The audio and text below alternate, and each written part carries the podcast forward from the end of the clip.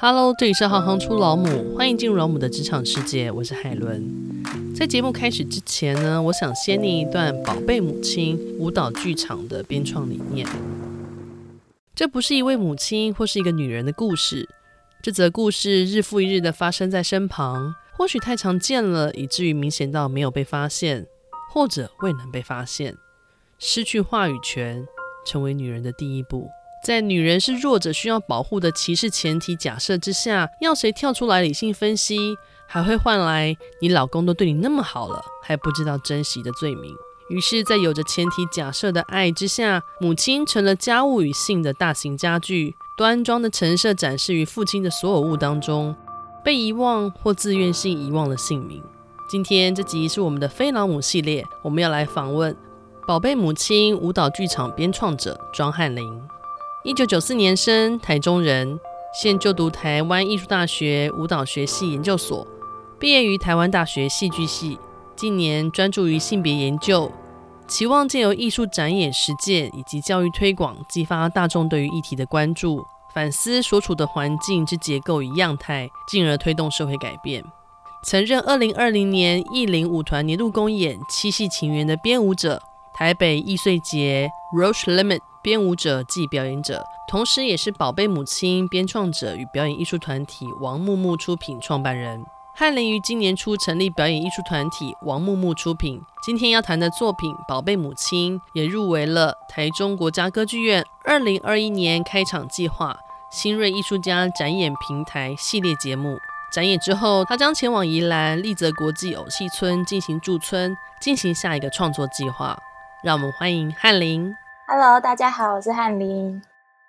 某种程度来说，你也算是个母亲嘛。你之前有听过我们的节目嘛？对不对？嗯，对，因为我们都是在介绍各行各业的母亲。可是那时候在想要访你的时候，就觉得，诶，某种程度你也是啊，因为你创办了一个表演的艺术团体。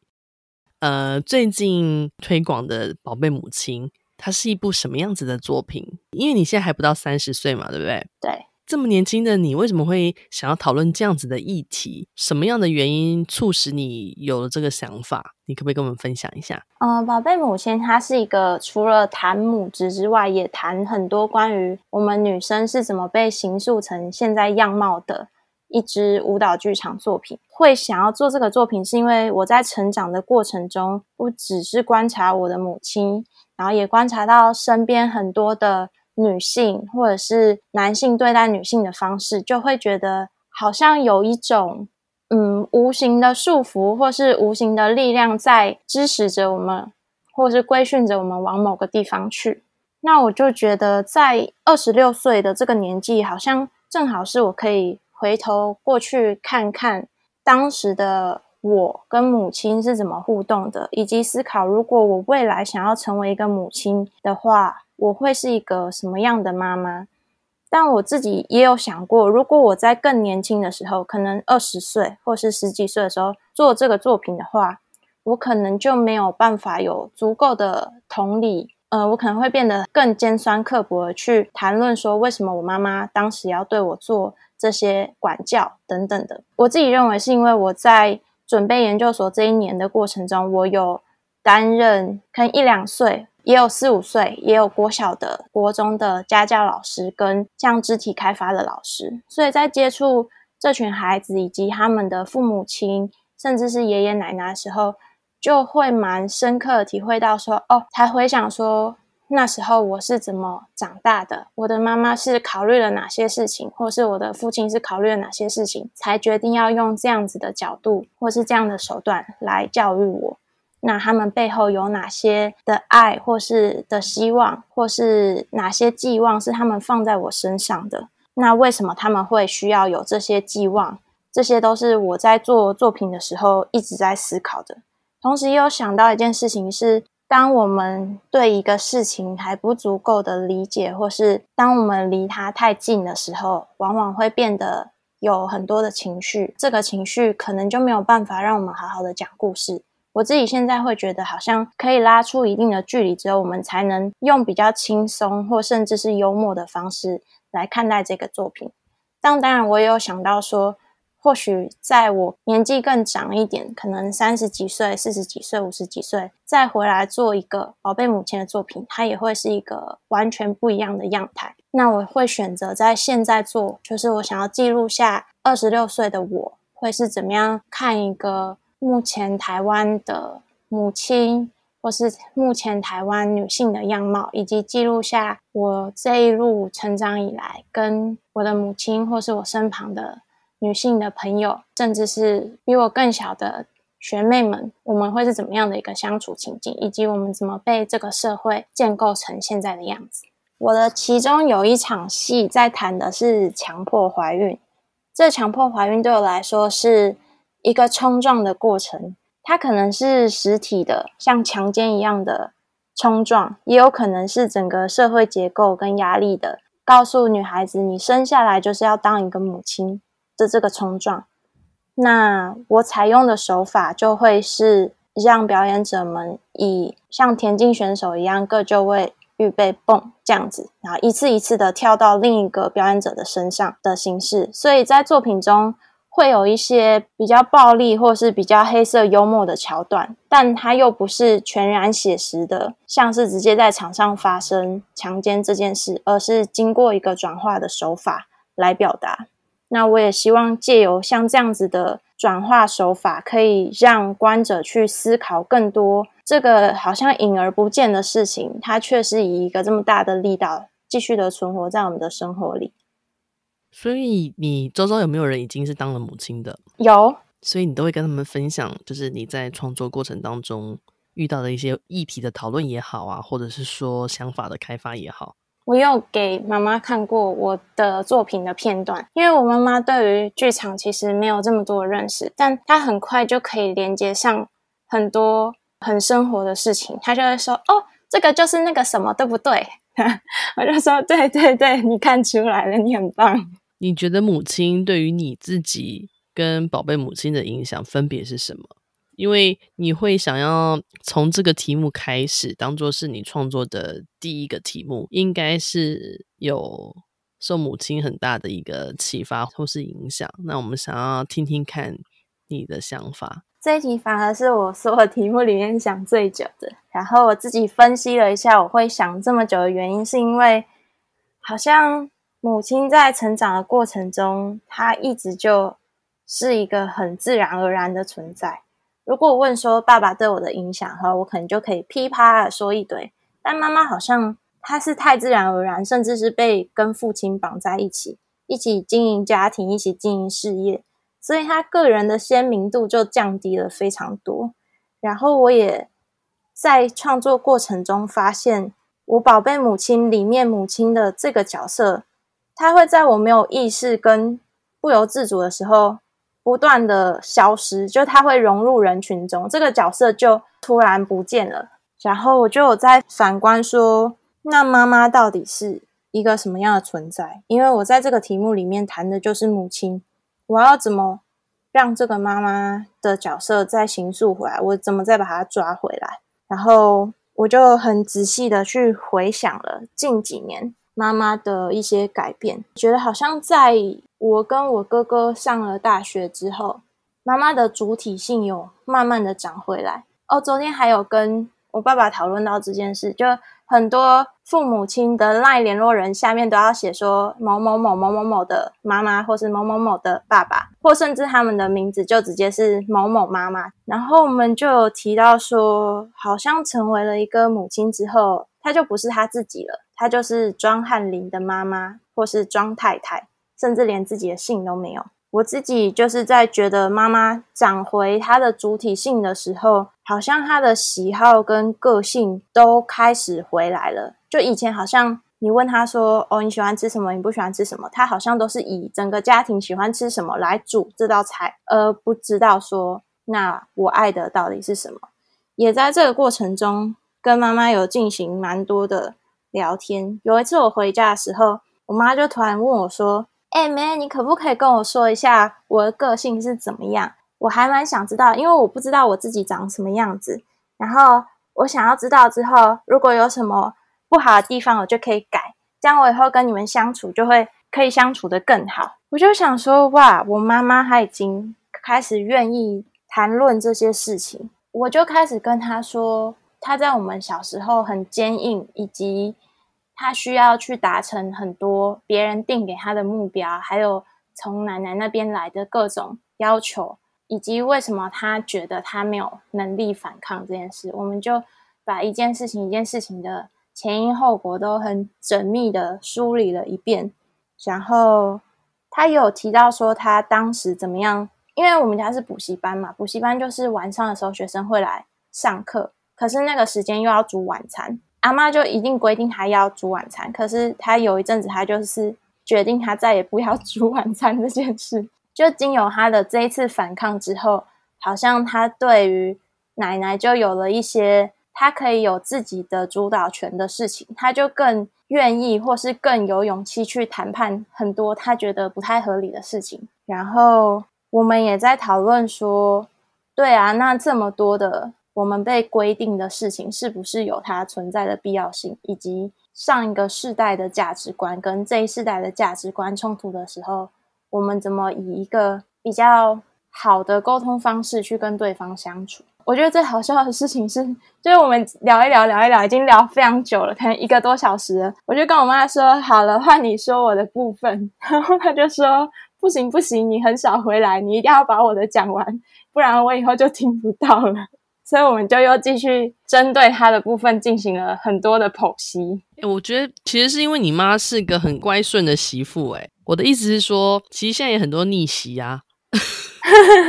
我我的意思说，逆袭不一定是说顶撞这件事情啦。但我觉得时间在改变，世代在改变，状况都有在好转当中。但我想要提一件事情，的确是有在好转。但就是上课的时候，老师有分享到，应该是行政部他们有一个调查统计，是关于遗产的。呃，爸爸妈妈他们每年最多可以给孩子两百二十万的。呃的财产嘛，然后这个是不用缴税的。如果他们直接走了，然后一下子给一千多万，就他们有分批给的话，拿到的比例是这样子分配。那它是以一个年龄层一个年龄层来分这群孩子他们得到多少的的遗产。然后有一个区段是十七岁到不知道几岁，但这个区段的孩子他们的。家长大概就是现在可能四五十岁嘛，就我啦，我觉得已经比较有在调整想法的一个世代。但那时候的数据好像还是我忘记是七十三十还是多少，就是男女得到的遗产的比例还是非常悬殊的。通常能得到遗产的，应该也是有一定的收入跟一定的位阶的人们。那这群我们可能觉得。比较开放一点的阶级，其实还是没有想象中的那么的平等。就虽然有在改变。哦，你在讲那个重男轻女这件事。嗯，其实你刚刚讲到你妈妈提到的那一段的时候，他说他想知道他自己的个性是什么，他还想说再做一些修正。我听到那段的时候，我有点想要落泪。我觉得啊，为什么？没有，我只是会反反观我自己，然后我也会反观我的母亲。想请教一下翰林啊，如果站在你自己的角度，就是小我们一轮的这个角度 来看台湾少子化的这个议题，你有什么样子的反馈吗？还是说你自己有思考过，有没有将来有可能会想要生小朋友吗？呃，的确还是会有许多的长辈会提出说，几岁的时候要结婚要生小孩，但对于二十几岁我们的世代来说，我们好像比较不会。要去符合这个期待，甚至我们会觉得没有结婚、没有小孩，也都是我们的另外一种选择。因为我们现在其实，在生活的经济压力层面，相对于以前来说，现在的房价、物价都比以前更高涨。我们以及竞争力更强的时代下，我们连要照顾好自己、要温饱，都已经有一个蛮难去达到的一个门槛。所以，如果要再去养小孩，在政府政策等等还没有很完善的状况下，我们会觉得好像可以先缓缓，或是这不一定是人生的一个必要的选择。觉得就是四月二十一号妇女新知基金会他们发布了一篇贴文，蛮可以讲述我对这件事的想法。就他们的标题是有写到劝催婚生，不如先谈爱与平等。我自己把它分成四个层面去剖析他们讲的这篇文章。首先，第一个是政府政策的完善，比如说托育跟生育的津贴这些，在政府政策还没有完善的时候，好像要叫经济能力还没有这么好的阶层或是年纪的父母来生小孩，其实是一件蛮荒唐的事情。然后，第二个是职场文化的改变，就在职场里面的性别文化，还是很容易会是，如果结婚的话，会是妈妈要离开职场去带小孩。以及在工时跟弹性方面，虽然在政策层面已经有五种的生养假，像产假、育婴留职停薪、陪产、家庭照顾，然后减少或调整工时的这些法案出来，可是，在职场上真正落实的有多少？就有多少人是不敢请育婴假的？有多少人是不敢留职停薪的？就这些事情，他都还没有被好好的处理完。然后第三个层面是家庭内部的性别平等。真的生了小孩之后，到底半夜是谁起来喂奶，谁起来哄睡的？这种很小很小，但其实根本不小的事情。然后到底是谁花大部分的时间照顾小孩、看他们的作业等等的？这种家庭内部的性别平等，以及可能跟婆媳之间的问题。然后还有第四个层面是，我们现在这些已经可以生养孩子们的大人，到底懂不懂什么是爱？然后这些孩子们是有办法在爱中成长的吗？这这几个是我觉得蛮重要的。与其一直叫大家生，倒不如先来考虑的问题。然后我自己有没有想过要生孩子？有，但。呃，这也可以分两个层面来讲，就是第一个是我是双性恋，所以这可能还是要跟我以后的伴侣 讨论一下，就是关于我们生不生得出来，以及有没有要生，或是以及有没有要领养。然后另外一个是我自己觉得生孩子是一个非常自私的选择，因为我们不太可能真的去问过孩子说，你有想要被我生出来吗？才生他，一定是我们自己的某些需要，或是我们的希望，或是。期待等等才生出这个小孩。那在以一个自私为前提假设之下，我到底有没有足够成熟，可以给这个孩子他需要，或是对他来说是好，而不是就我的立场来认为的好的一个成长环境，以及这些概念等等，我已经够成熟了吗？还是我只是很单方面的觉得我对他好这件事情来生孩子？这是我现在还蛮有疑虑的，我觉得我还不够成熟到可以为一个生命负责，或是我可能也还没有足够能力让他可以对自己负责。这件事会让我还蛮不敢生小孩的。我曾经跟我妈讲过，说我以后不想生小孩。她回了我一句，她说：“你年纪到了是吗？就会想。”她她回我说：“我都把你生下来，你为什么不生小孩？”然后我当下说：“我没有叫你把我生下来。” 那为什么你要用这个来当做是一个理由，然后就是强迫着要我生孩子？这样当下了，当下我觉得喜安诺基本上喜安诺，就这个这这个逻辑好像不是很通的感觉。嗯，很喜欢你前面讲的那一大段，它所有东西都是一环扣一环的。嗯，其实，在二零一六或是二零一七年的大大致杂志，它有一个篇章在谈的就是性别。那在当时的性别，他说全球就已经。可以被定义出来的已经有一百多种，所以对我来说，其实性别这件事情，它如果跨出了我的同温层或舒适圈之后，它还是以一个异性恋霸权的传统二分法，很实实在在的建构在现在这个时代上。那以我来说，我会觉得，甚至这个性别是可以直接被抹除的。但我之所以会选择，还是先从。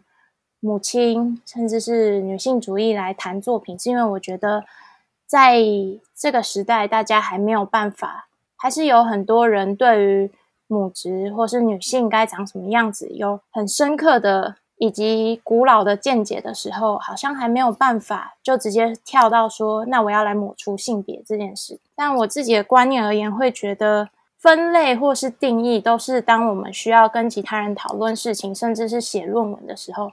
我们需要一个很准确的讲法，那这时候它才需要被存在的。但如果是在生活中或是与人的交往中，这个定义一被下下去之后，很多事情它就死掉了，它就没有更多的流动性以及空间。我自己的观念里面会觉得，甚至是不用分人或动物，我们就是一种存在而已。我们下集继续收听菲老母系列，听听宝贝母亲舞蹈剧场编创翰林分享她何时发现了自己喜欢舞蹈剧场的演出，又是如何进入这个领域。如果你喜欢行行出老母，欢迎订阅和给五颗星评价。留言鼓励我们，我是海伦，我们下次见。